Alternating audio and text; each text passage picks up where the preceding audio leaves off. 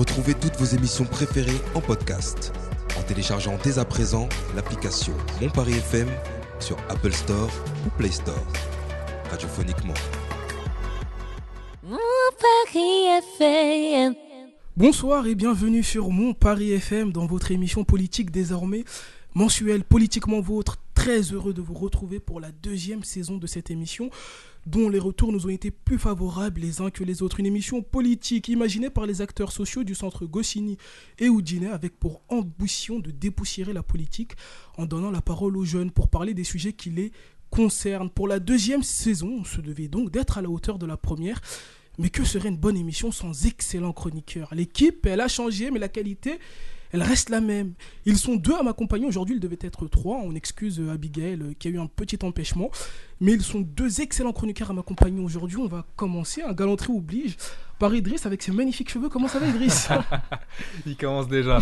bah bonsoir, ça va très bien. C'est moi le jeune. Je suis là. Est-ce que tu peux te présenter un peu à nos auditeurs qui ne te connaissent pas euh Alors moi c'est Idriss, Idriss Tadjin, j'ai 23 ans, j'allais me tromper, j'ai pas trop l'habitude de dire que j'ai 23 ans, j'ai l'habitude de dire que j'ai 22.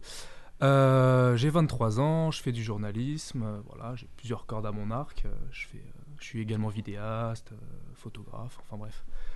On s'est rencontrés aux arènes de la République. C'est ça. Est-ce que tu peux nous parler le un, peu de, ces- de, de- de ce concours auquel on a participé ensemble et du discours, enfin du, texte que tu nous as lu. Ouais, bien sûr. Bah, je t'inviterai après à faire, à faire la même, à parler de ton discours. Ce serait intéressant aussi. donc moi, euh, donc moi j'ai découvert les arènes de la République euh, totalement par hasard. Euh, c'est un ami à moi qui m'en avait parlé. C'est en gros c'est un concours d'éloquence qui, qui a eu lieu dans toute l'île de France et également dans, dans le 60. Hein, on fait un petit bisou à notre ami Simao qui effectivement a gagné le concours et qui habitait dans le 60. Euh, donc en gros, pour faire bref, hein, c'était un concours qui avait lieu dans beaucoup de villes d'Île-de-France, dont Argenteuil où j'ai gagné, et j'ai eu le droit de participer à la finale qui s'est euh, qui s'est qui s'est déroulée à Anguin-les-Bains. Alors je me rappelle plus de la date, j'essaie de le retrouver dans ma tête, mais euh, Je si l'ai pas non plus, mais c'était au théâtre du casino. voilà, au théâtre du casino d'Anguin-les-Bains, c'était exceptionnel. Euh, devant 500 personnes quand même, c'était vraiment pas mal. Et toi, tu as gagné à Paris, si je me trompe pas. C'est ça, la sélection de Paris. Voilà, donc en gros, il y avait des sélections et on avait 4 jours de, euh, de, de préparation qui étaient exceptionnels avec Herman, donc Herman Descous, qui était notre coach, le coach le meilleur du monde. Vraiment, Herman, l'émission, Herman. viens, viens Herman, viens nous rendre visite, c'était incroyable. Et, euh, et Herman que j'ai eu la chance de, de revoir par la suite pour des projets personnels, donc euh, donc c'est cool.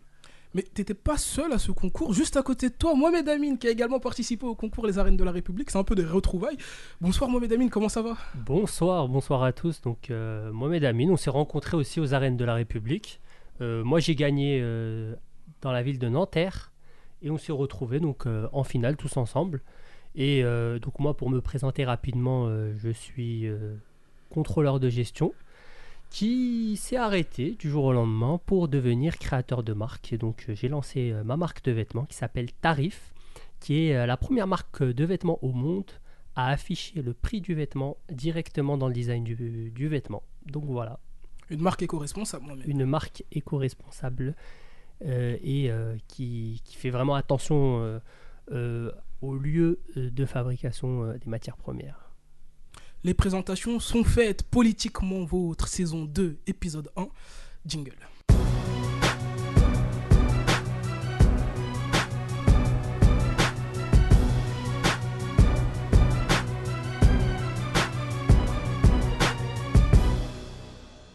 Aujourd'hui, en première partie d'émission, nous tenterons de répondre en plateau à la question comment rapprocher les jeunes de la politique, quelle méthode adapter, mais surtout quel est le lien de nos chroniqueurs avec celle-ci? En seconde partie d'émission, nous traiterons de la précarité étudiante. Un jeune de 18 à 29 ans sur 5 vivait sous le seuil de pauvreté en France en 2019 selon l'INSEE, ce qui en fait la tranche d'âge la plus touchée par la précarité. Comment lutter contre cette dernière? Quelles solutions proposer? Les mesures mises en place actuellement suffisent-elles? Nous en discuterons. Pour cela, on a décidé d'inviter une femme engagée dans le monde associatif et politique. Elle nous fait l'honneur d'être là, nous qui lui courions après depuis maintenant le mois de mai. Nous sommes très très heureux d'enfin pouvoir la recevoir. Elisabeth Stib. Bonsoir Elisabeth Stib, comment vous allez? Bonsoir Aboubacar, je vais très très bien et comme quoi en mai on ne fait pas toujours ce qu'il nous plaît. C'est vrai qu'on a essayé de vous recevoir au mois de mai et malheureusement les dates ont fait qu'on n'a pas pu. On devait se voir au mois d'octobre. Malheureusement, cette fois-ci, c'est de notre côté qu'on n'a pas pu. On est enfin ensemble et on est très très heureux. Pour rappel, Elisabeth Stieb, vous êtes née le 2 décembre 1962 à Neuilly-sur-Seine, dans les Hauts-de-Seine. Vous êtes la titulaire d'un doctorat en chimie obtenu à l'université de Pierre et Marie Curie présidente du groupe Île-de-France de l'association Women in Nuclear, une association dont le but est de promouvoir les femmes dans les métiers de l'industrie nucléaire, encourager et orienter les étudiantes vers des études, puis des carrières scientifiques ou techniques. Vous êtes également administratrice de l'association Femmes et Sciences. Euh, une association qui a le but de promouvoir et de valoriser les carrières scientifiques et techniques auprès des jeunes filles et des jeunes femmes, de promouvoir et de valoriser les femmes dans les carrières scientifiques et techniques, vous êtes également membre de l'Association française des femmes diplômées des universités, mais vous êtes surtout, et c'est en partie pour cela que l'on vous reçoit, élue conseillère de Paris le 28 juin 2020 sur la liste Engagée pour changer Paris, et vous êtes membre de la 7e commission en charge des associations sport relations internationales. Ça fait quand même un joli CV. Ah merci, là, vous me flattez. Eh ben, Pourquoi la politique, euh, Elisabeth? Alors la politique, vous voulez dire l'engagement en politique, l'encartement. Je me suis encartée dans un parti politique qui s'appelle le Nouveau Centre lorsqu'il a été créé par son président Hervé Morin sur la base des valeurs qui étaient les miennes, c'est-à-dire l'humanisme, c'est-à-dire euh, l'Europe, c'est-à-dire le social. Et euh, j'y ai retrouvé exactement, exactement moi, donc le jour où ce parti a été créé, eh bien j'ai envoyé un mail via le site internet et je me suis engagée. J'ai envoyé mes 20 euros de cotisation. Et vous voyez, c'était en 2007. Et j'y suis toujours et, encore et pour toujours. Et comment on se retrouve à être élu conseillère de Paris? Alors d'abord, on passe par, euh, souvent par l'étape de conseillère d'arrondissement. Ça a été ma première étape euh, lors euh, de la précédente mandature. Alors, être élu conseillère de Paris, en fait, ça dépend de l'ordre dans lequel on apparaît sur la liste, puisque pour les municipales, ce sont des scrutins de liste. Il y a donc une tête de liste. Et puis ensuite, ben, un ordre selon le, le Shabada. Si le premier est un homme, ensuite c'est une femme, un homme, une femme, blablabla. Et euh, là, j'étais en deuxième position pour les municipales de 2020. Donc, en bonne position pour être élu conseillère de Paris. Ça n'était pas gagné, parce que nous avons fait tout de même 26%, ce qui est un excellent score qu'on ne, s'attendait pas à, faire, honnêtement. J'y étais prête, mais je l'espérais, mais on n'en était pas certain. Et là, j'en suis absolument ravie, parce qu'être élu conseiller de Paris, c'est pouvoir agir à l'échelle de la ville. Donc au niveau de l'arrondissement, c'est passionnant. Un, peu moins quand on est dans euh, l'opposition, puisque c'est mon cas. Donc bien sûr que c'est passionnant, mais on a moins le pouvoir d'agir. En revanche, au sein d'un groupe fort, constitué, parce qu'on est le groupe Changer Paris, c'est le groupe tout de même qui est euh, le, plus euh, fort en termes de, euh, de, de nombre, puisqu'on n'appartient pas à l'exécutif, mais on pèse, on pèse, on peut proposer des choses, on peut les faire accepter, on peut barrer des projets qui ne nous conviennent pas, même via des alliances. Donc on a un vrai pouvoir d'agir, évidemment au profit des Parisiennes et des Parisiens. Très bien une question pour l'invité peut-être, Idriss. Euh. ah bah, j'en ai plusieurs. Bon déjà, alors tu as, fait, euh, as parlé de son CV qui est incroyable. Déjà félicitations. Euh, t'as pas précisé que c'était une, très grande fan de Claude François, donc ça je suis un peu déçu que tu l'aies pas précisé. qui chante très bien aussi. Ah, ah, on a droit un petit extrait ou pas? Ah Pas de démo, sauf en duo. Vous m'accompagnez, Bouba, bah, et on le fait. vous accompagner, Idriss. sur laquelle? Les Magnolia Allez, go des magnolias par centaines. Faut qu'on s'arrête, ils vont croire que je suis pas jeune. Attends, vont croire que j'ai 80 ans. Non mais dites donc, restez galant. je n'en ai que 60. Euh, non, sinon une question. Euh, donc du coup, vous, vous disiez que vous étiez euh, la principale opposante, c'est ça?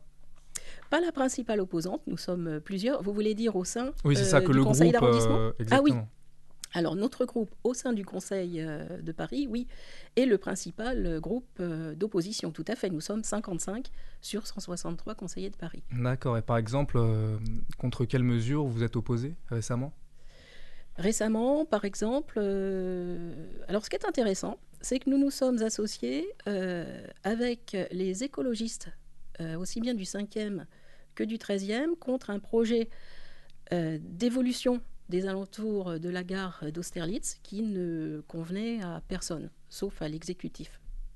C'est-à-dire Dans les détails On ne connaît pas ce projet. ah, interdit. Apparemment, c'est interdit de parler des, des, détails du projet. En tout cas, il était refusé et on, imagine que c'est pour euh, de bonnes raisons. Comme je vous le disais en préambule, hein, on va parler de l'abstention. Euh, ça aurait été une des grandes caractéristiques pardon, des élections présidentielles et législatives de cette année, 26,3% au premier tour de la présidentielle et 28,1% au second, ce qui place ce scrutin juste derrière le record de faible participation atteint en 1969. Pire encore, au premier tour des législatives, l'abstention s'élève à 52,9%, en pourcentage inédit sous la Ve République, et 53,7% au second tour.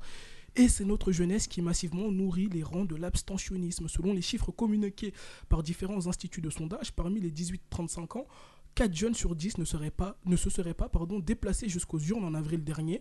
Rappelons qu'en 2017, l'abstention s'établissait à 29% chez les 18-24 ans et à 28% chez les 25-34 ans. Interroger les 18-35 ans préconise la reconnaissance du vote, blanc à 49%, de la, pédagogie sur le rôle des élus et des institutions à 42%, la transparence de la vie politique à 33% ou la mise en place du vote en ligne à 32%. Ma question est pour Mohamed Amin. Est-ce que toi déjà tu es parti voter lors des dernières élections euh, présidentielles et législatives? Alors oui, moi j'ai voté, mais je dois reconnaître que j'ai vraiment hésité. Euh, parce que aujourd'hui, il faut, dire ce qui est. Euh, on, se dit que voilà, dès qu'on a 27 ans et euh, on se dit est-ce que ça va réellement changer quelque chose? Est-ce que ça va réellement concrètement changer quelque chose euh, si on va euh, donner notre vote? Et par exemple, pour prendre mon cas, voilà, moi j'ai été diplômé d'un master en contrôle de gestion et audit et, et je me suis retrouvé donc dans l'impossibilité de trouver un premier emploi. Donc j'étais euh, en recherche euh, d'emploi pendant près de deux ans. Et après, finalement, je me suis dit, bah, j'étais euh, contraint, entre guillemets, à lancer ma, propre entreprise. Donc, je l'ai fait par défaut. Puis après, de toute façon, c'est c'est quand même sur quelque chose qui me passionne. Mais malheureusement, aujourd'hui, il y a beaucoup de personnes qui sont diplômées, qui ont des licences, qui ont des masters, mais qui n'arrivent pas à trouver, à décrocher leur premier poste, même s'ils sont passés par l'alternance, ce, qui est, ce qui est mon cas. Et, euh, donc voilà, finalement, après, c'est un sujet parmi tant d'autres, mais, mais euh, voilà, moi c'est vrai, je dois reconnaître que j'ai beaucoup hésité, et, euh, et c'est le cas de, de, pas mal de personnes. Elisabeth Stib, est-ce que vous comprenez l'hésitation de Mohamed après ce qu'il nous a expliqué? Est-ce que vous comprenez aussi que les jeunes sont de moins en moins pardon, enclins à aller voter?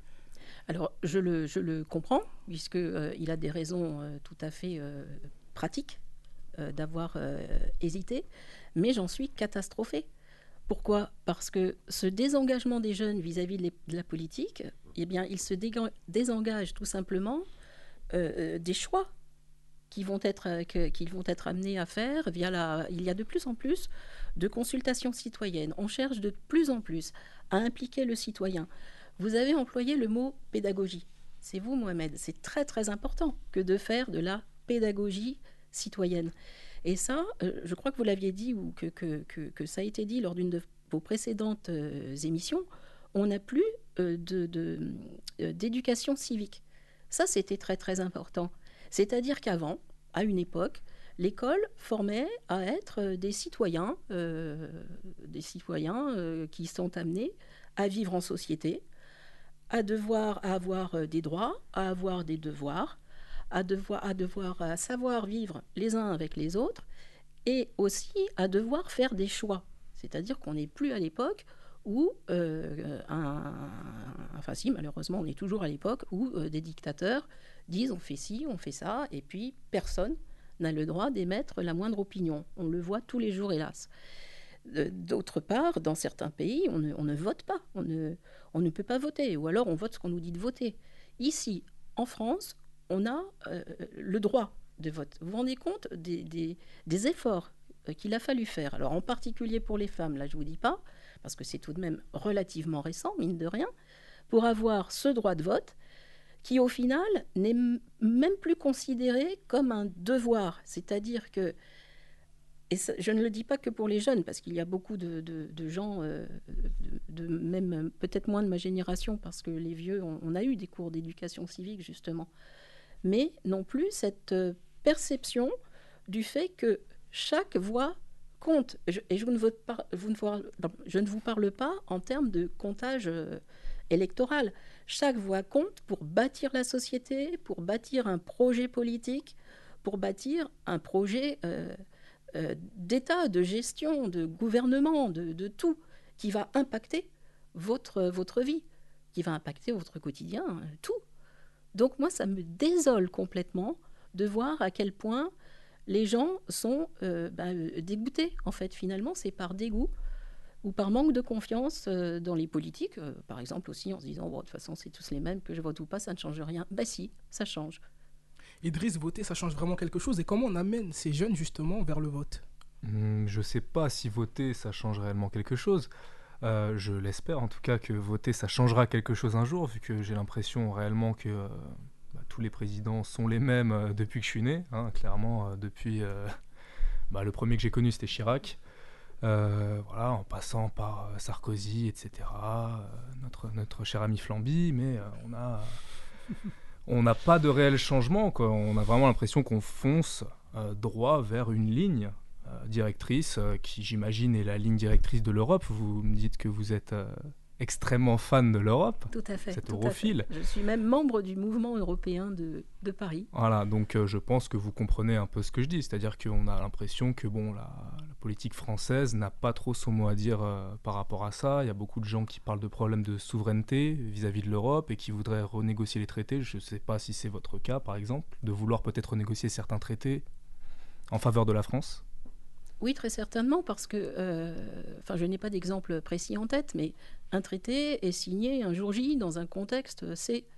Donc, euh, qui dit que dix ans après, euh, on est dans le même contexte, on n'a pas les mêmes acteurs politiques, on n'a pas les mêmes enjeux, on n'a pas les mêmes, on n'est pas dans le même contexte économique, ni géopolitique, ni sociétal. Donc, bien sûr, de toute façon, euh, on est, je pense, dans un système euh, en éternelle et, je l'espère, euh, amélioration. Enfin, c'est le principe un peu de la qualité. Je ne sais pas si ça s'applique à, à la politique et à la gestion géopolitique, mais quand quelque chose ne va pas, ben, on a le courage de le remettre en cause et puis de le réétudier. Mais le problème, justement, c'est comment ça se passe pour nous, en tant que simples citoyens français, qui déjà avons du mal à pouvoir parler avec des gens bah, décisionnaires, comme vous, par exemple. C'est-à-dire que nous, en tant que jeunes, euh, jeunes de cité, jeunes même pas forcément de cité, mais jeunes ou même adultes, hein, euh, on a beaucoup de mal à parler avec des gens qui sont décisionnaires parce qu'ils n'ont pas le temps ou tout simplement qu'on ne sait pas où les rencontrer. Et là, on nous parle de personnes décisionnaires encore plus haut, c'est-à-dire que entre hauts dirigeants, ils vont décider ensemble euh, de l'avenir de plusieurs pays, c'est-à-dire qu'en plus c'est pas réellement très précis, c'est-à-dire que bon, on va faire, on va prendre avec une grosse louche tout ce qu'on va faire pour tous ces pays-là, et ça, ça se passe donc du coup, euh, je sais pas, à Bruxelles, au Luxembourg, euh, à Strasbourg, À là, c'est, euh, c'est un peu le, le- le trio, mais, euh, mais comment on peut donner envie aux gens de voter par exemple aux européennes? Ça aussi, c'est compliqué. Parce que les Oui. présidentielles, encore, je pense hein, que c'est les élections les plus, on va dire, les plus suivies et les plus comprises en France. Euh, on le voit d'ailleurs euh, avec euh, les réseaux sociaux. hein. on voit qu'effectivement, à l'approche des élections présidentielles, il y a énormément de TikTok, de, vidéos sur YouTube, d'analyses politiques avec des personnes très intelligentes, comme, enfin très intelligentes, très intéressantes du moins, comme, comme du coup les, les décryptages de Hugo, etc. Enfin, voilà. Comment est-ce que vous, vous voyez l'avenir de, des élections européennes, surtout? Alors je pense que le problème, c'est que les gens, euh, comme, bah, vous, en êtes le témoin, ne se sentent pas euh, concernés, ne se sentent pas acteurs. Or, euh, les députés européens, alors vous me direz, quand il, s'agit de la PAC, là, de la politique agricole commune, dans le 13e arrondissement, ça ne vous touche pas forcément, mais ça impacte énormément, ça, impacte tous les agriculteurs. Donc il y a tout de même des choses qui, bah, qui concernent chaque citoyen qui, pas forcément vous, mais chaque citoyen. Et là où je vous rejoins, c'est qu'il faut vraiment un effort encore de euh, pédagogie et euh, de- de- d'aller à la rencontre euh, bah, des jeunes notamment. C'est ce que j'ai fait euh, au moment du, du forum des associations. Je ne sais pas si vous y êtes venu, là, le forum des associations On du paraît faire 13e, là. couvrir l'événement, effectivement. Voilà, le 10, le 10 septembre, eh bien, je tenais le stand du mouvement européen de Paris avec une jeune, une jeune euh, qui, d'une association euh, euh, sœur, on va dire, qui s'appelle les Jeunes Européens, ce qui montre qu'il y a tout de même toute une génération qui se sent européenne. Et pourquoi? Parce que, eh bien, on est dans l'espace Schengen, on est tous à l'euro. On peut aller, vous voulez aller, vous voulez aller en Belgique ou en Espagne, ben, vous y allez. Moi, quand j'étais petite, vous n'étiez pas née en 73, la première fois que je suis allée en Espagne, il y avait des douanes. Une douane côté français, une douane côté espagnol, avec les, les, les civils, là, avec leurs petits, euh, leurs petits euh, chapeaux, euh, un peu comme, comme Napoléon. Et il fallait vider les voitures, c'était extrêmement sérieux. Le tabac, le tabac, il y avait un, trafic de tabac belge à dos de chien. Enfin, on, mettait, on, faisait, on faisait du trafic de tabac en, en mettant des paquets sur le dos ou sous le ventre des Ah, chiens. la bonne époque. Oh. La bonne époque. Mohamed Amin, comment on amène les, les jeunes euh, vers le vote? En plus, je suppose que tu discutes beaucoup avec tes amis. Est-ce que pour la plupart d'entre eux, ils sont allés voter euh, lors des dernières élections? Et s'ils ne sont pas allés voter, quel argument ils, ils ont mis en avant? Bah alors c'est un peu ce que, ce que disait Elisabeth, hein, c'est l'argument de, de...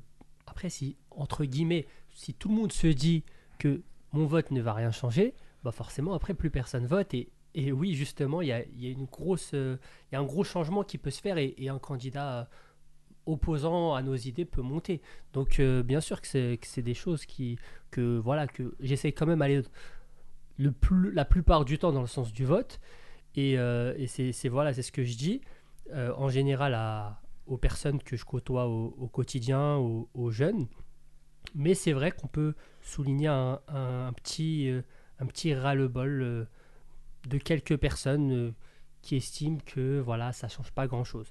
Et, euh, et d'autant plus que je peux aussi leur dire, c'est que aujourd'hui, en banlieue ou, à Paris, on constate qu'il y a une progression de tout ce qui est développement des entreprises, des startups. Donc ça peut être artistique ou professionnel. Et euh, il y, y, y a une effervescence positive qui, euh, qui, qui est présente aujourd'hui en banlieue et qu'on- dont on ne parle pas dans les médias. Euh, dans les médias aujourd'hui, on va plus parler du côté négatif des quartiers, mais on va pas souligner de tout ce qui est bien et qui, qui fait avancer. Je te, je te coupe, Mohamed, justement. Est-ce que le fait de toujours pointer du doigt les banlieues, est-ce que ça participe pas aussi à- au fait que ces jeunes-là décident de ne plus aller voter. Pour rappel, toi, ton texte euh, lors du concours d'éloquence c'était justement au sujet euh, de- des réussites de la banlieue. Est-ce que tu peux nous en dire un peu plus? Est-ce que, Madame Stib, faudrait peut-être que les, certains politiques, du moins en tout cas, arrêtent de stigmatiser cette banlieue-là également pour que tous ensemble, on, crée quelque chose en commun et, que le vote euh, progresse? Oui, donc c'est ce que je disais voilà, dans- lors de mon discours, c'est que euh, aujourd'hui la banlieue est riche, la banlieue est magnifique, mais personne ne le dit. Aujourd'hui, on a des, ouais, je peux vous citer un tas d'exemples euh, de personnes qui réussissent, qui viennent de banlieue. Et, euh, euh, voilà, donc on peut parler par exemple de, de Moussa Camara qui a lancé les Déterminés, qui, qui accompagne pas mal de, de jeunes ou de moins jeunes à créer leur entreprise, à mettre un pied dans l'entrepreneuriat.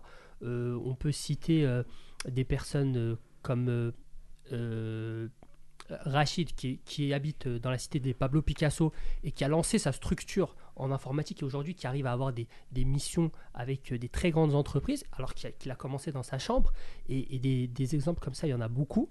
Donc euh, ça c'est des arguments positifs de banlieue et, qui, et qui ne sont pas entendus. Donc après, pour faire le lien avec, avec le vote, c'est vrai que les autres, euh, les autres jeunes qui assistent à ça, bah, ils vont se dire soit, ok, c'est un exemple pour nous, donc on va, on va aller vers l'avant, mais euh, on va, voilà, c'est un exemple pour nous, donc on va essayer de progresser, on va essayer d'aller vers l'avant, et, euh, et donc on va peut-être aussi aller voter.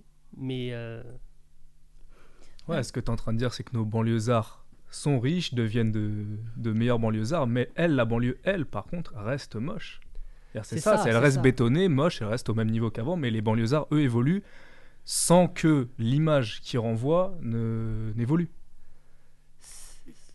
Oui, et je voudrais com- compléter euh, par ce que vous dites, euh, Idriss, c'est qu'il y a une autre chose aussi importante, c'est que la banlieue, eh bien, on la ghettoise aussi. Bien sûr. Je dis on la ghettoise, pas elle se ghettoise, c'est c'est différent. Et ça, évidemment, ça entre dans ce, dans ce système qui fait que euh, beaucoup de personnes qui sont de nationalité française, donc qui ont le droit de vote, ne vont pas voter. Et c'est bien dommage, parce que tout le monde est légitime pour voter. Et pour terminer sur la, sur la euh, banlieue, enfin terminer ou pas, vous allez peut-être poursuivre, mais euh, Je voulais je, poursuivre. je connais bien la banlieue puisque j'en viens. Moi, j'ai vécu les premières années de ma vie, les 25 premières années de ma vie à Agnières, euh, à Agnières-sur-Seine. C'est la raison pour laquelle Très je, suis, je née à Neuilly. Euh, Absolument, je m'y suis mariée. Ah oui. Bah, j'ai fait un mariage là-bas il n'y a pas longtemps, vu que je, je filme des mariages, et j'étais émerveillé par la mairie. C'est justement la maire nous avait dit, c'est l'une des plus belles mairies de France, et euh, je le confirme. Je, je confirme Allez vous aussi. marier à la mairie d'Anières. Je Voilà. confirme aussi, et on la voit même dans un film avec euh, Jean-Paul Belmondo. Alors voilà, je ressors mes, mes- ma vieille culture de vieille. Mais euh, on, on voit bien la, la- la mairie d'Agnières. C'est peut-être dans Perth sur la ville d'ailleurs. On en, je, je chercherai. on je en parlera après. voilà. Et euh, donc, moi, j'habitais dans le quartier nord d'Anières, à la limite avec Gennevilliers, bah, si vous connaissez Argenteuil, que je Oui, connais bien bien, sûr, aussi. hein. bien Euh, voilà, euh, j'ai vécu, j'ai vécu là-bas, hein, donc euh, je circulais à vélo, donc euh, j'ai été partout par là.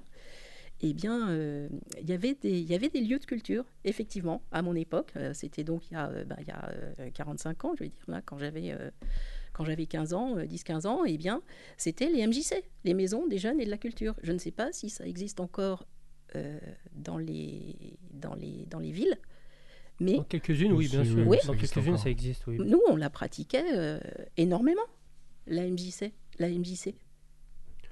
C'est pas la même époque aussi. Aujourd'hui, on a Internet, etc. On est beaucoup plus euh, renfermé sur nous-mêmes par rapport à ça. On a, on a, on- tous, on a des centres d'intérêt différents, donc c'est c'est très compliqué pour se retrouver. Ah, alors, alors j'aime bien ce que vous dites. Enfin, j'aime bien et à la fois j'aime pas bien.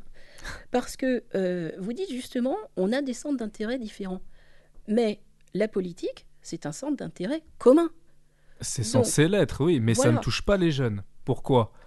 L'une des raisons pour moi, c'est déjà parce qu'il n'y a pas de jeunes qui, euh, qui réellement est sur le devant de la scène politique, à part dans les extrêmes. Et c'est ça le problème, c'est qu'on a, sur un plateau télé, de manière générale, la sphère politico-médiatique, elle est ultra, ultra mystifiée. C'est-à-dire on ne peut pas parler à ces gens-là, et surtout, ces gens-là ne nous ressemblent pas. Et ça va être un fils à papa ou un mec euh, qui a fait le buzz déjà auparavant, et on va lui donner la parole, alors que des personnes normales, comme toi, moi, euh, c'est, euh, on ne nous donne pas la parole et on ne nous demande pas notre avis parce qu'on n'a pas fait le buzz au préalable.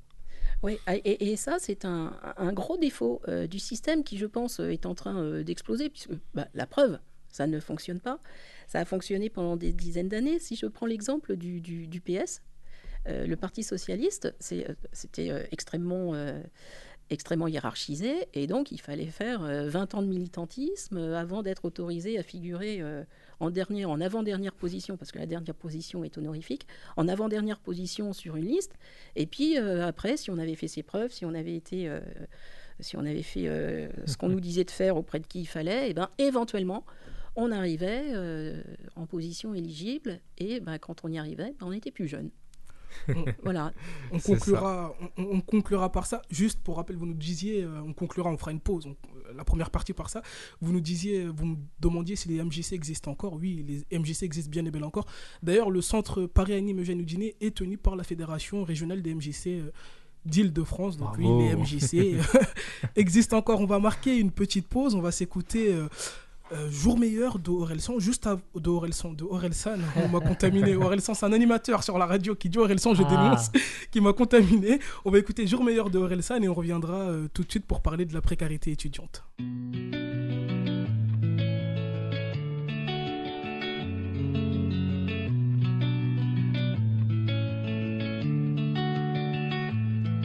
Laisse-moi dire deux, trois conneries avant que t'en fasses une. Le problème de la vie, c'est qu'il y en a qu'une. On soignera jamais la dépression comme on soigne un rhume. Mais dis-toi que tu pourras compter sur moi le temps que ça dure.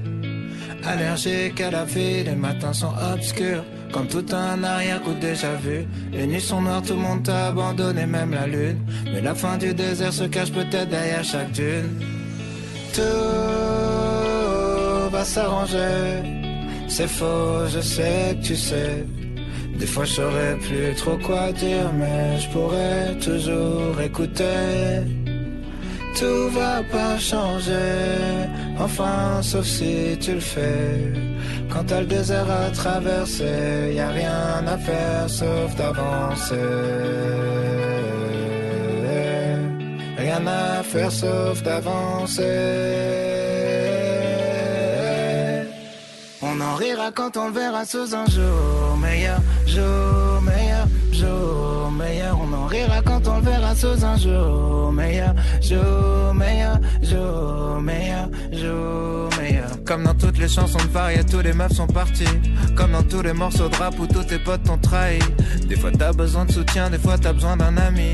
Des fois t'as besoin d'avoir la haine, des fois t'as besoin d'un ennemi. En vrai, tu peux pas tout contrôler, faut que tu l'acceptes. Être heureux c'est comme le reste, faut d'abord apprendre à l'être. Je sais, tu vas te coucher en disant demain je le fais. Tu te réveilles en disant demain je le fais. Mon ami, laisse-moi dire deux trois conneries avant que t'en fasses une. Le problème de la vie c'est qu'il y en a qu'une. On soignera jamais la dépression comme on soigne un rhume. Mais dis-toi que tu pourras compter sur moi le temps que ça dure.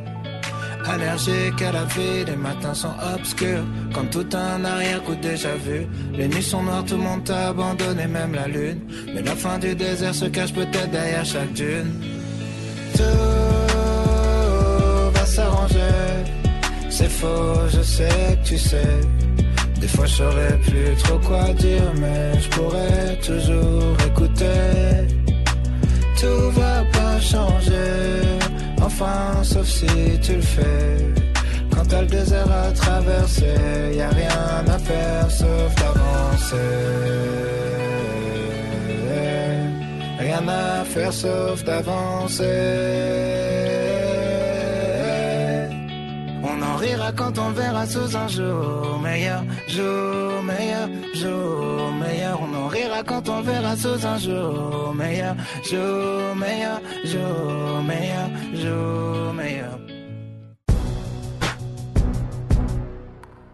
Jour meilleur d'Orel San, hein, jour meilleur, c'est ce qu'on souhaite à nos étudiants en situation précaire, dont on va parler dans un instant. Juste avant, il y a Idriss, je crois, qui voulait rajouter quelque Voilà, chose la juste avant, je voulais parler d'un truc par rapport à la fracture sociale entre Paris et la banlieue. Donc, ce que je voulais vous dire, c'est justement, est-ce que vous ne pensez pas, enfin, moi, moi personnellement, je le pense, euh, que euh, la, la maire de Paris, donc Anne Hidalgo, a euh, un grand rôle à jouer là-dedans dans cette fracture sociale, dont le fait qu'elle mette des, des nouvelles règles totalement hors sol par rapport à, à la vie de, de nos banlieusards. C'est-à-dire que de mettre des coronapistes un peu partout, etc., alors que euh, les gens euh, ne se déplacent qu'en diesel, ils n'ont pas l'argent pour euh, se prendre des vélos électriques et n'ont pas l'envie non plus. Est-ce que ça ne participe pas à une fracture sociale justement d'empêcher les gens de rentrer dans la capitale quand ils habitent en proche banlieue ou même en banlieue un peu plus éloignée comme en Essonne, etc. Bien sûr que si, ne serait-ce que parce que la plupart des artisans, pour ne pas dire quasiment tous, travaillent en, en lointaine banlieue parce qu'ils ont leurs ateliers là-bas et qu'ils ont euh, des euh, véhicules, sont obligés d'avoir tous leurs outils dans leurs véhicules qui sont le plus souvent diesel. Pourquoi? Parce qu'ils ont beaucoup de routes à faire et que, euh, évidemment, ce sont des, ce sont des, personnes qui, sont, qui ont besoin au quotidien euh, de leur voiture et qui se trouvent très pénalisées de voir l'arrivée sur Paris complètement bouchée. Maintenant, on ne peut plus franchir les portes de Paris. Pourquoi? Parce que ça a été fait pour. Et de toute façon, alors là, c'est vraiment en tant que, alors premièrement en tant que parisienne, et deuxièmement en tant qu'élue d'opposition, que je ne peux que vous confirmer euh, que la maire de Paris prend des, des décisions de façon non concertée, uniquement euh, pour des raisons euh, plutôt idéologiques, plus idéologiques que pratiques. La preuve, on arrive à des contre-performances plutôt impressionnantes, et surtout sans euh, en parler à nos proches, euh, à nos proches euh, voisins, c'est-à-dire les villes limitrophes de Paris. Donc elle plombe tout le monde. Et résultat, voilà, elle croit que tout le monde va travailler à vélo, le nez au vent, le matin, hein, parce qu'évidemment, tout le monde ne fait que des petits travaux intellectuels à l'hôtel de ville. Donc si je comprends bien, on a détruit euh, les, anci- les anciennes enceintes de Paris pour en rajouter des nouvelles avec critères. C'est exactement ça. En tout cas, on sent une forte affection de votre part pour Anne Hidalgo et ça, ça fait plaisir de l'amour sur le plateau. Alors, je vous le disais en, préambule, on va parler de la situation précaire de nos étudiants. Alors que les cours reprennent au compte-gouttes dans l'enseignement supérieur, étudiantes et étudiants sont confrontés à l'inflation qui contribue grandement à l'augmentation du coût de la vie Aujourd'hui, deux sur trois sont en situation d'extrême précarité. Entre coûts alimentaires, de logement ou encore de santé, les postes de dépenses sont nombreux pour les élèves de l'enseignement supérieur. Ainsi, la précarité étudiante croît de nouveau cette année et les mesures prises par le gouvernement sont jugées insuffisantes par les acteurs concernés. Augmentation des bourses sur critères sociaux de 4%, revalorisation de 3,5% des APL, bourse exceptionnelle de rentrée de 100 euros, gel des droits d'inscription à l'université et des loyers dans les résidences universitaires, Nombreuses sont les initiatives mises en œuvre par l'État en cette rentrée 2022. Il faut regarder les choses en face. L'action du gouvernement n'est pas suffisante du tout, déclare toutefois le porte-parole de la FAGE, association pour laquelle une majoration, des bourses de 4% ne va pas aider les étudiants à lutter contre l'inflation, aujourd'hui proche des 6%. Euh, vous avez tous été étudiants, euh, madame et, messieurs. Est-ce que vous avez connu déjà des situations euh, de telle précarité moi, non. J'ai eu la chance de ne jamais être dans ce, dans ce cas-là. J'ai des, des, des, copains, des copines qui l'étaient. Mais euh, moi, non. Pourquoi? Parce que je suis restée vivre chez euh, papa, maman euh, bah, jusqu'à ce que je puisse prendre mon autonomie. Donc, pendant mes études, je travaillais, hein, évidemment, parce que c'était pas non plus je n'étais pas non plus, euh, euh, comment dire, aux frais de, mes parents. Donc je travaillais, j'ai fait euh, des années de pionica. J'étais pionne dans mon, dans mon collège, dans mon lycée. J'ai été aide infirmière dans les colonies de vacances. Enfin, j'ai fait des tas de, de petits boulots, du babysitting et compagnie. Enfin, comme font tous les étudiants, hein, c'est normal.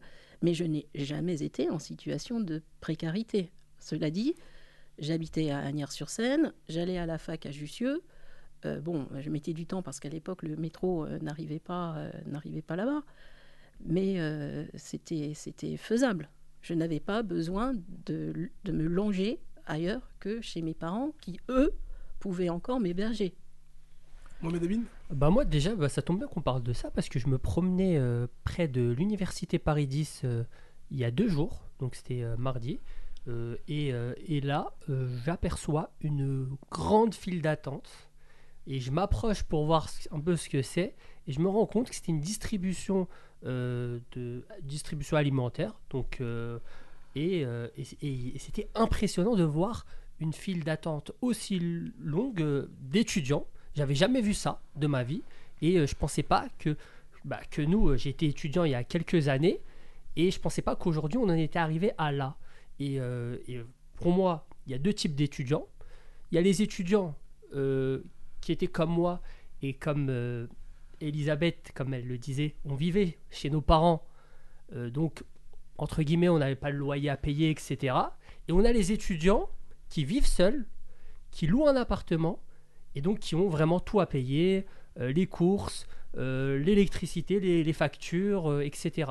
Et pour ces étudiants-là, aujourd'hui, c'est vraiment catastrophique. C'est vraiment catastrophique quand je les vois vraiment même pas 3-4 jours, au quatrième jour du mois, euh, déjà euh, être dans des situations où ils sont plus rien.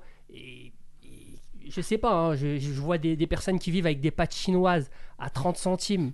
Euh, des, franchement, c'est réel. Les hein. pâtes chinoises, tu, tu les trouves où à 30 centimes Aux actions.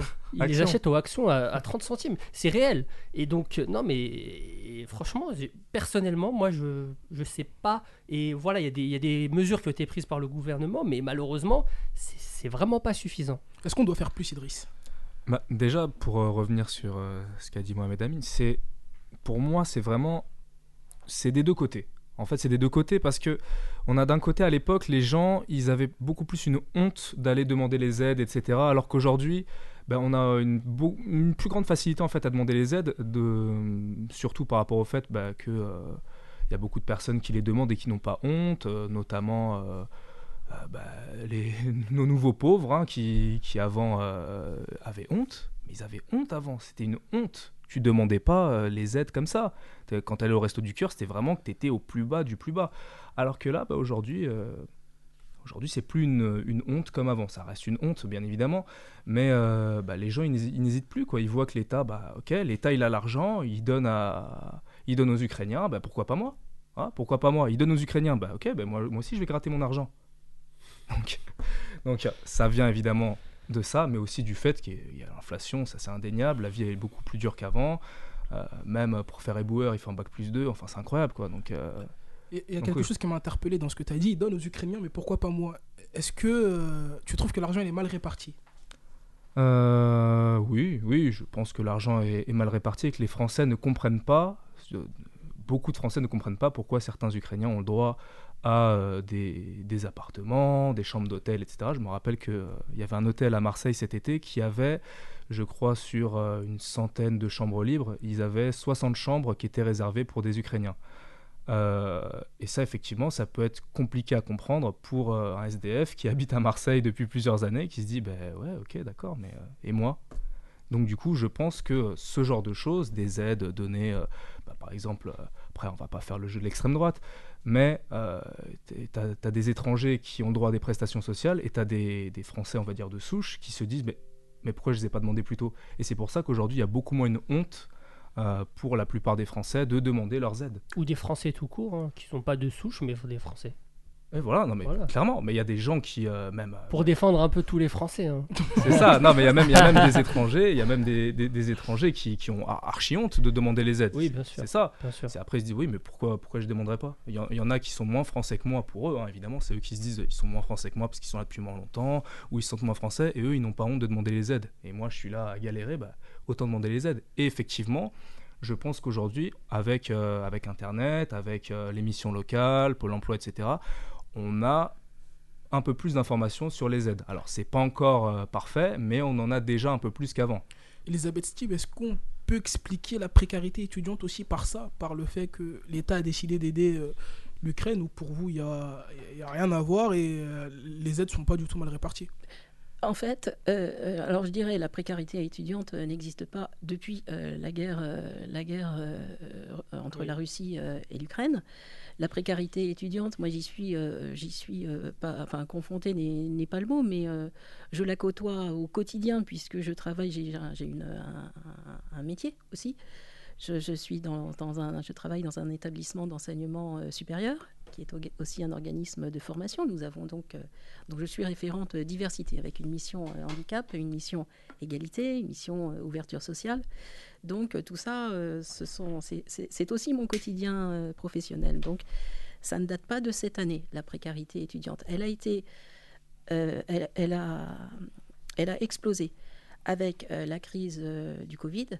Elle a explosé pour de multiples raisons. Effectivement, l'action de l'État euh, bon, est, méritoire, mais très insuffisante. Pour preuve, ce sont des associations qui prennent le relais.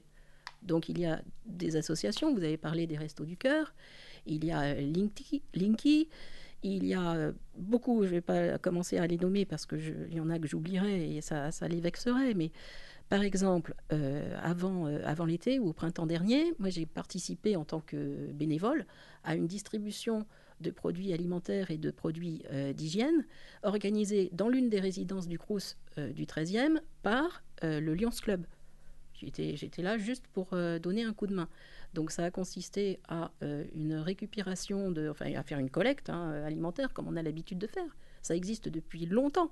Les collectes dans les grands magasins où bah, les gens qui font leurs courses mettent qui un paquet de pâtes, qui, qui, qui de la lessive, qui des produits pour bébé, des produits euh, de toute nature qui sont ensuite euh, redistribués à des, à des étudiants et des étudiantes. Dans ce cas-là, par exemple, euh, chaque étudiant avait le droit de prendre huit produits. Mais c'est pas normal d'en non, arriver mais là. C'est pas suis- normal de vivre d'aide, etc. en permanence, que l'État soit bah, serve d'État-providence et soit derrière en mode non, vous inquiétez pas, on va vous aider un peu.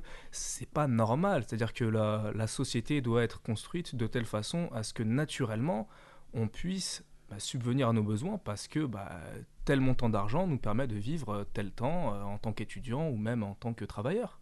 Ça qui est terrible aujourd'hui. Ah, Je ne peux que partager votre, votre constat, mais pas forcément votre analyse euh, sur les causes. Les, les conséquences, oui. Les causes, c'est extrêmement, extrêmement compliqué. Ah oui, les causes, bien sûr, c'est compliqué. J'essaie de, de globaliser un peu la chose. De, J'essaie un peu de, on va dire, de, de retranscrire ce que beaucoup de Français se disent aujourd'hui. C'est ça, c'est pas. Voilà, et la, la précarité étudiante euh, se vit à tous les niveaux. Au niveau euh, bah, de- du logement, ça, euh, on le sait, puisque tous n'ont pas les moyens de se loger, même dans une résidence Crous, même, même dans le moins cher du moins cher, ça n'est pas forcément accessible pour notamment les étudiants étrangers qui viennent travailler, qui viennent étudier en France, parce que c'est bien joli de, euh, je pense, euh, à, par exemple, euh, mon, établissement est rattaché à l'université Paris-Saclay qui a été créé de façon à faire un, effet de, masse et de visibilité en ayant des équipes de très haut niveau pour rayonner à l'international, monter dans le classement de Shanghai et attirer les étudiants et chercheurs étrangers.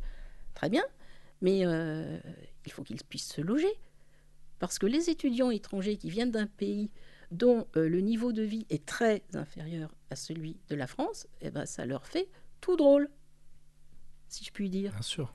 En tout cas, on espère que, la situation pour nos étudiants s'améliorera. On va juste finir avec une, une dernière rubrique, un petit euh, question-réponse que j'ai préparé pour vous. Et on débattra des réponses autour de la table avec euh, mes deux chroniqueurs. Jingle. Première question, est-ce que vous vous considérez comme étant une femme de droite, Elisabeth Stib Non, je suis centriste. Centriste. Ok. Pour ou contre le port du, vo- le port, pardon, du voile dans l'espace public, à l'université et pour les accompagnatrices scolaires? J'estime que euh, chacun a le droit de faire euh, ce qu'il ce qu'il souhaite, que ça soit pour des raisons, euh, des raisons personnelles, des raisons euh, religieuses, qui leur sont propres, hein, pas, pas pour, comment dire, euh, pas de façon provocante, parce qu'évidemment, après, il y a toutes les dérives possibles et imaginables, mais euh, non, moi je suis pour euh, la liberté, ça fait partie des trois valeurs de la République française, me semble-t-il. Mohamed Ami, est-ce que tu comprends les critiques autour du voile euh, qui, qui sont euh, de, de plus en plus nombreux dans les médias? Moi, je comprends pas. euh, je comprends pas pourquoi on en parle, tout simplement. En fait, pour moi, c'est un non-sujet, c'est un non-fait. C'est un.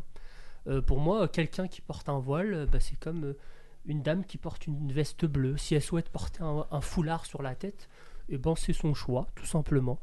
Et, euh, si euh, s'il y a des, femmes qui se battent, euh, par exemple, on parle souvent de l'Iran. En ce moment, bah, si elles se battent pour l'enlever, on doit les soutenir, comme on doit soutenir des femmes qui, souhaitent juste, le porter, tout simplement. Donc pour moi, c'est même pas un sujet. Moi, j'ai pas d'avis sur, sur la question du voile, donc je, je vais pas, je vais pas parler là-dessus. Euh, en revanche, euh, vous avez dit être centriste. Euh, Est-ce que vous pensez que le clivage droite-gauche, il est encore d'actualité aujourd'hui? Je pense oui. Je pense oui, malgré tous les efforts euh, qu'Emmanuel Macron fait pour faire disparaître aussi bien la droite que la gauche. Très intéressant. Je suis pas du même avis, mais c'est toujours intéressant de d'avoir des avis divergents. Prochaine question. Êtes-vous pour ou contre s'associer à l'extrême droite pour jouer un match de foot hein? Je rappelle, euh, en septembre, l'équipe de France de football de l'Assemblée nationale disputait un match caritatif contre l'Union nationale des footballeurs professionnels au profit de l'association e-enfance qui lutte contre le cyberharcèlement. Problème, plusieurs joueurs qui devaient initialement disputer la rencontre se sont finalement désistés avec comme motif la présence du RN. En plus, ça tombe bien, on a Idriss qui a couvert cet événement. couvert cet événement qui s'est super bien passé, excellent. Euh, bah, je vous laisse répondre à la question.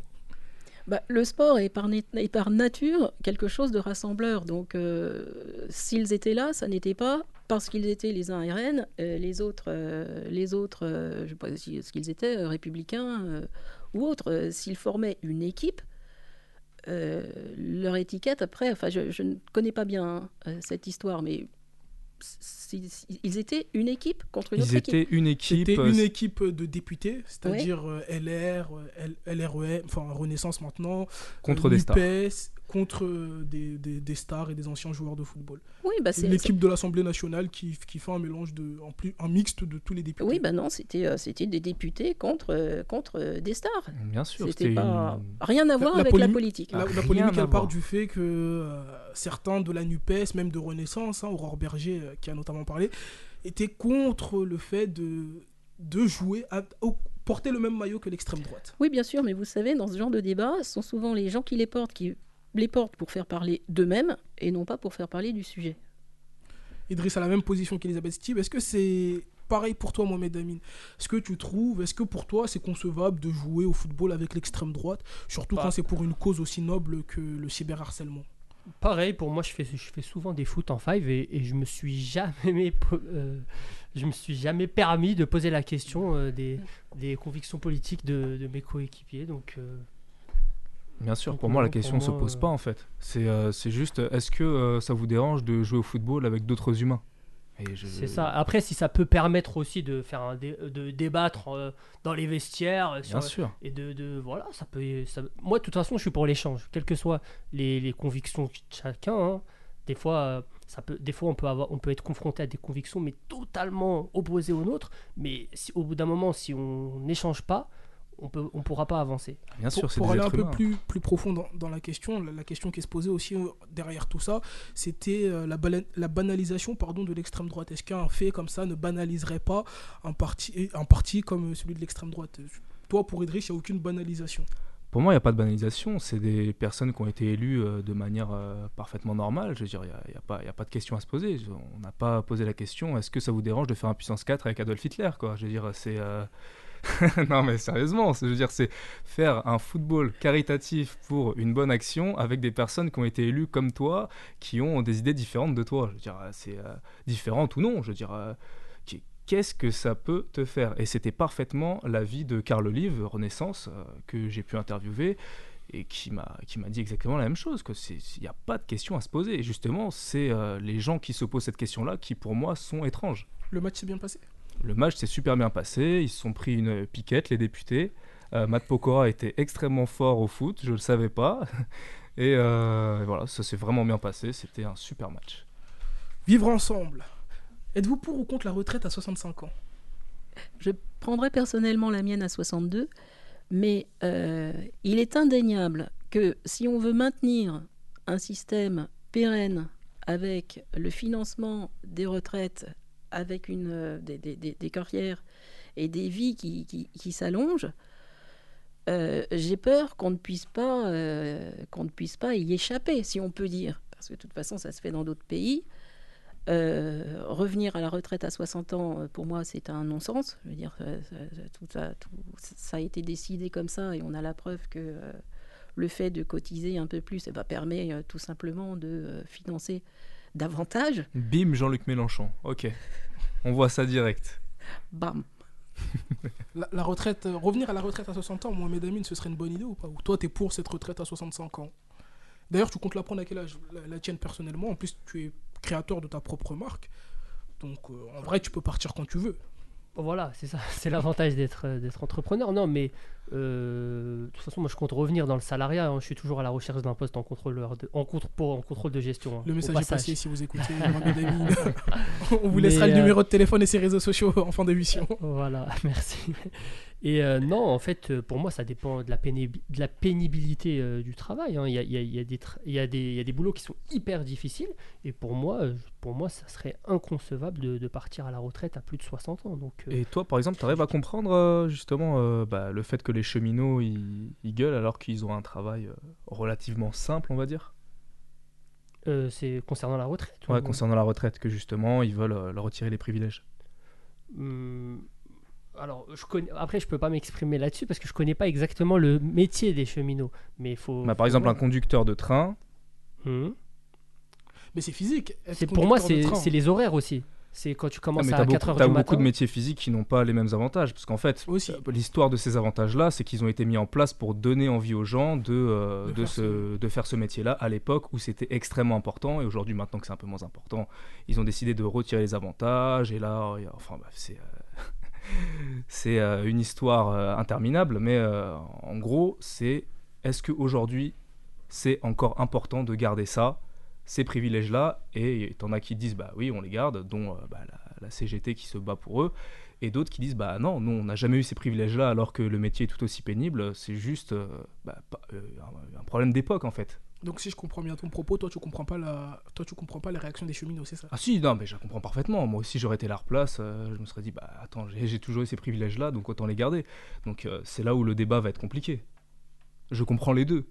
C'est effectivement la période euh, actuelle ne, ne légit- légitimise, c'était compliqué, plus bah, c'est ce, ce régime spécial, mais euh, comment retirer de la bouche euh, une sucette à un enfant, c'est compliqué, quoi. Vous partagez l'avis de d'Idriss euh, Oui, parce que alors il y a la, la composante aussi euh, de l'acceptabilité. Pareil.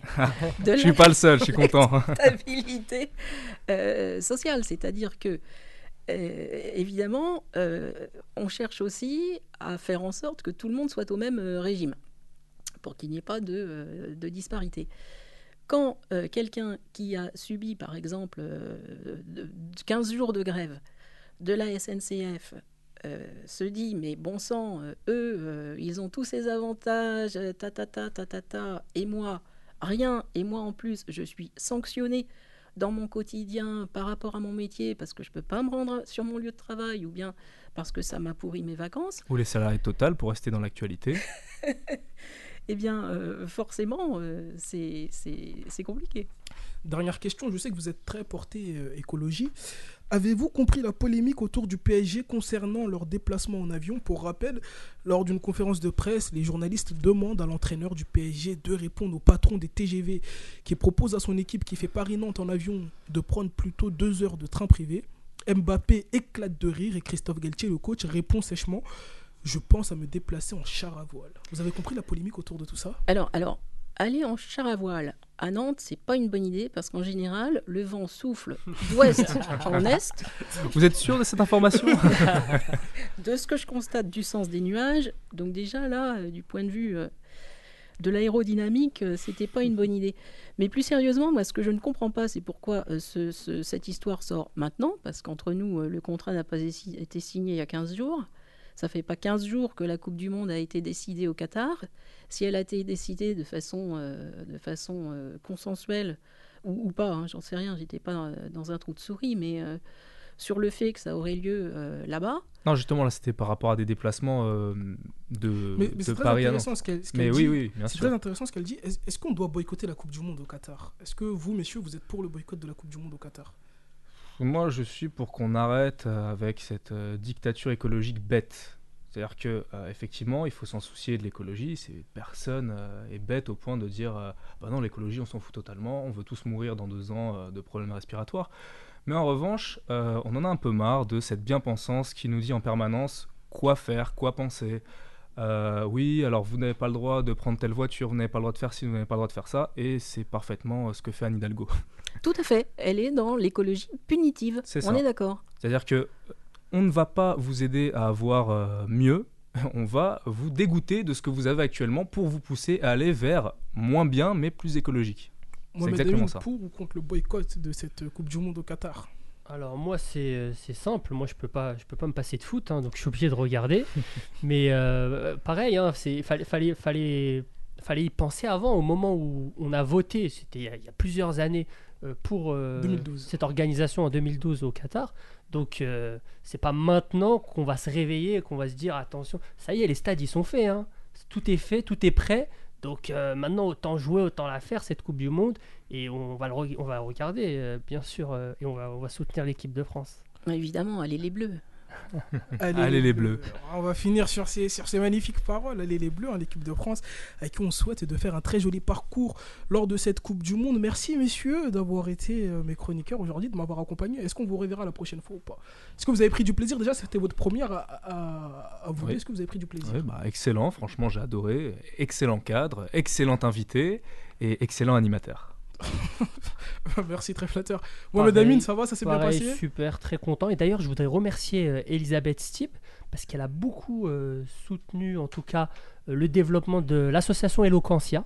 Et, euh, et je suis membre d'Eloquentia. Et il faut savoir qu'il y a quelques années, j'étais incapable de m'exprimer comme ça à l'oral en public. Et euh, aujourd'hui, voilà, on, a, on fait même des concours d'éloquence avec, euh, avec Des, concours où ils finissent très bien classés. hein. Donc, euh, donc euh, vraiment merci et j'espère que ça va, ça va se développer le plus rapidement possible pour les collégiens, pour les lycéens, etc. Pour moi, c'est important et c'est aussi ce qui nous permet de parler politique. Et j'en profite, Mohamed Amin, pour te féliciter. hein. Tu as été papa d'un petit garçon il n'y a même pas un mois, c'est ça? Oui, c'est ça. le premier enfant. C'est ça. Bah, félicitations, on en profite beaucoup. euh, pour, pour te féliciter. On fait un gros bisou au petit bébé. On te rend ton papa dans, dans quelques minutes. Là, il rentre à la maison. J'arrive, j'arrive tout de suite. Merci Elisabeth Steve d'avoir été notre invitée. On a enfin réussi à vous avoir, donc euh, on espère que vous avez pris du plaisir lors de cette émission. Énormément, énormément. Ça a été un, un vrai régal. Merci à vous trois. Nous avons eu de vraies con- conversations, un vrai échange. Bah, merci à vous. Merci à Daniel Mendy, Marisa Thor, à Loïc, à Constance, à Brandon, à Quentin et à tous ceux qui m'ont aidé à préparer cette émission. Un grand, grand, grand merci à Jason qui était à la technique lors de cette émission euh, d'aujourd'hui. Quant à nous, on se retrouve très rapidement pour un prochain numéro de Politiquement Vôtre. Le prochain invité, ce sera Benjamin Douba, euh, acteur sur une série de TF1 euh, dont on ne vous dira pas le nom. Vous ferez la recherche et vous, trouverez dans quelle série il joue. Il est également euh, politique. Mais voilà, ce sera le prochain invité, Benjamin Douba. En attendant, n'hésitez pas à télécharger l'application Mon Paris FM disponible sur Play Store et App Store et à écouter nos émissions euh, disponibles en podcast sur Apple Podcast, Google Podcast, Deezer et toutes les autres euh, plateformes de téléchargement légales. Merci de nous avoir suivis. Passez une belle fin de soirée.